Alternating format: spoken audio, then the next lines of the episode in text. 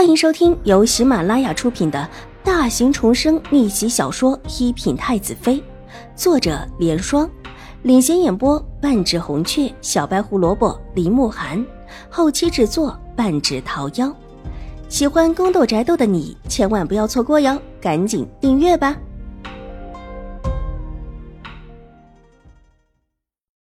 第四百七十七集，永康伯府。可能又会要送药材过来，叫人盯着一点特别是新来的那两个丫鬟。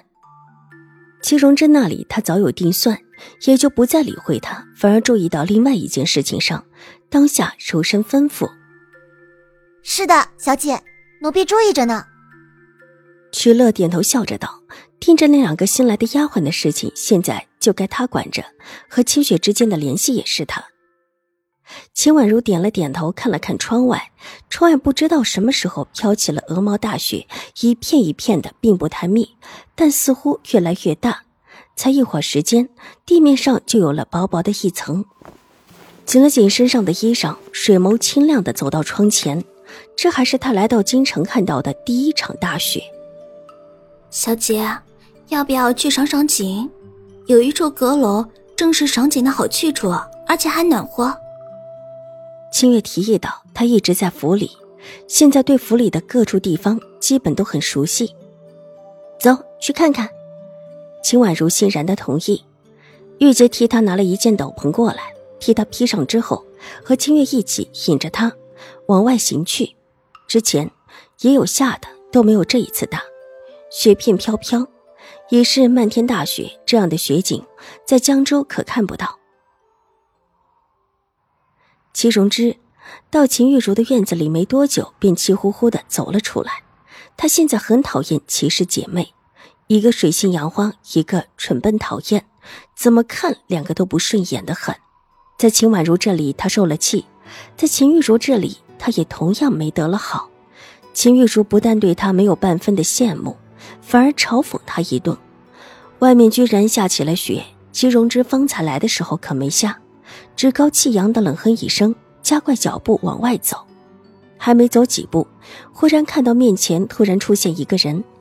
看清楚来人之后，心一虚，脚下一滑，身子不由自主的重重的撞了过去。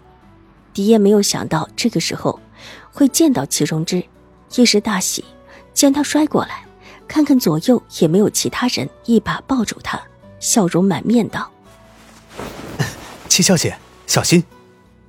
狄言已经好久没有见到祁荣之了，这会看到他自然是心下欢喜，手中特意的紧了紧，然后才缓缓的放开。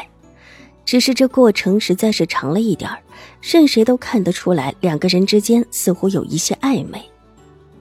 多谢狄世子。祁荣之红着脸后退几步，站稳之后，才向着狄言行了一礼道谢，避得有一些快，有一点过了。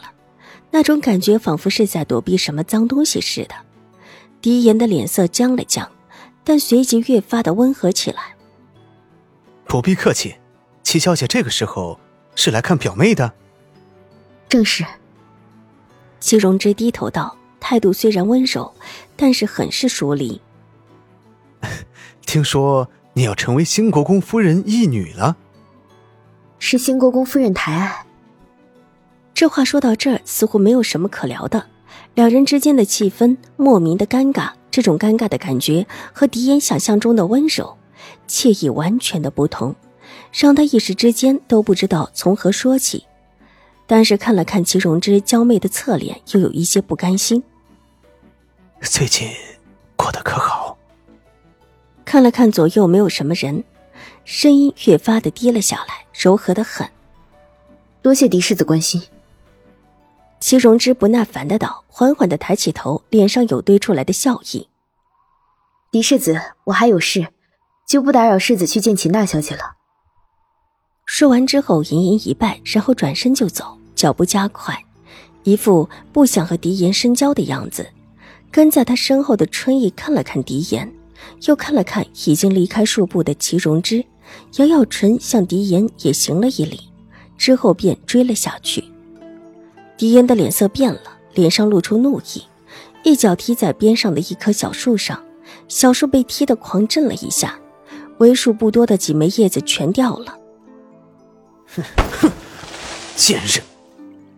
他虽然不是很聪明，但也不是笨到无可救药。初到京城的时候，齐荣之想方设法的出现在他面前，对他一副情意绵绵的样子，他又岂会不知道齐荣之对他动了心思？而他当时其实也是有想法的，以齐荣之的身份不可能为妾，而他势必要娶秦玉茹，反正他们两个关系不错。就让他们一个为正妻，一个为平妻就是。没想到事情发展到现在，居然成了这样。齐荣之现在居然嫌弃他了，对，没错，就是嫌弃他了。方才那一副嫌弃的样子，他起初还不敢相信，但是现在看着齐荣之的背影，哪里还有什么不明白的？一个小家族的女子，居然敢看不起自己。这让一向自傲的狄言如何不怒，脸色铁青起来。小厮站在他后面，头低着，一动也不敢动。哼，表哥是不是现在才发现他水性杨花了？带着几分嘲讽的声音从他的身边传来。狄言皱了皱眉头，齐荣之固然让他不喜，秦玉茹现在的所为也让他欢喜不了，但是想起自己母亲的吩咐。正了正脸色，随后缓缓的转头。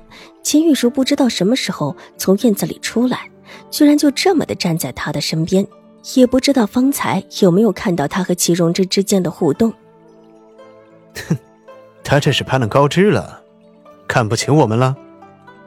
狄言很聪明的，没有提防方才两个人之间的暧昧，只说了一句意味深长的话：“可不是攀了高枝了，所以。”看不上你们永康伯府了，秦玉茹冷笑道：“她出来的时间不长，但有一个丫鬟看到了齐荣之被狄言抱住的一幕，禀报了他。他才急匆匆的出来，没想到还是来晚了。齐荣之居然已经走了，攀上了兴国公夫人，听说还是他主动攀上的。”狄言扯了扯嘴角，这是在秦府，并不是什么秘密。听说新国公夫人当初看上的可是秦婉如，后来不知怎么的就落到了他头上。本集播讲完毕，下集更精彩，千万不要错过哟。